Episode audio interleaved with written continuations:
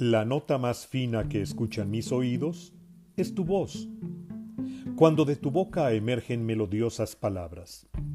Todas ellas, cada una, me van transportando por diferentes estadios. Dentro de mi alma estalla la fe y la esperanza. Resuena la justicia y el amor.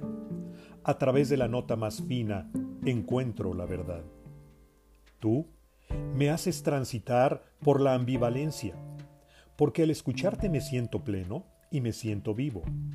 Pero, paralelamente, quisiera convertirme en lo que te rodea. Deseo estar a tus pies. Quiero moverme, pero permanecer. Anhelo ser, pero estar. Estos bríos se calman cuando camino a tu lado.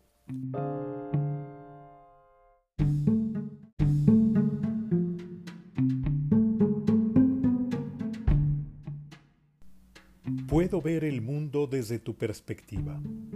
Puedo observar la sencillez de tu vida misma. La extensión de tus manos, tu aroma, se convierten en mi materia prima, en mi inspiración para gritar, para hablar, para narrar y para cantarte. Quiero que los que no creen en ti sean desvelados, que los que no han saboreado esta sensación se acerquen a ella.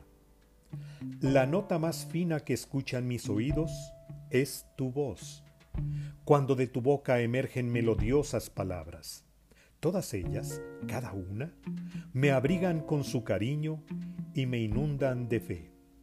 Estas palabras, como bellas y misteriosas luciérnagas, me inspiran al trabajo y a la lealtad. Me has enseñado a entregar sin miramientos. Solo con el ejemplo se puede transferir la verdad. Al caminar a tu lado, mis sentidos se enaltecen y se convierten en los protagonistas, las guías. La vida es un juego sencillo, un simple algoritmo que se puede gozar y experimentar.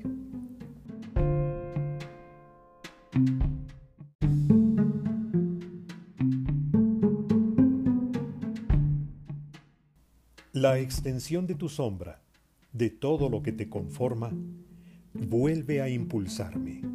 Y quiero agasajarte, abrazarte y cantarte para que te reciban tantos otros que todavía no creen en ti.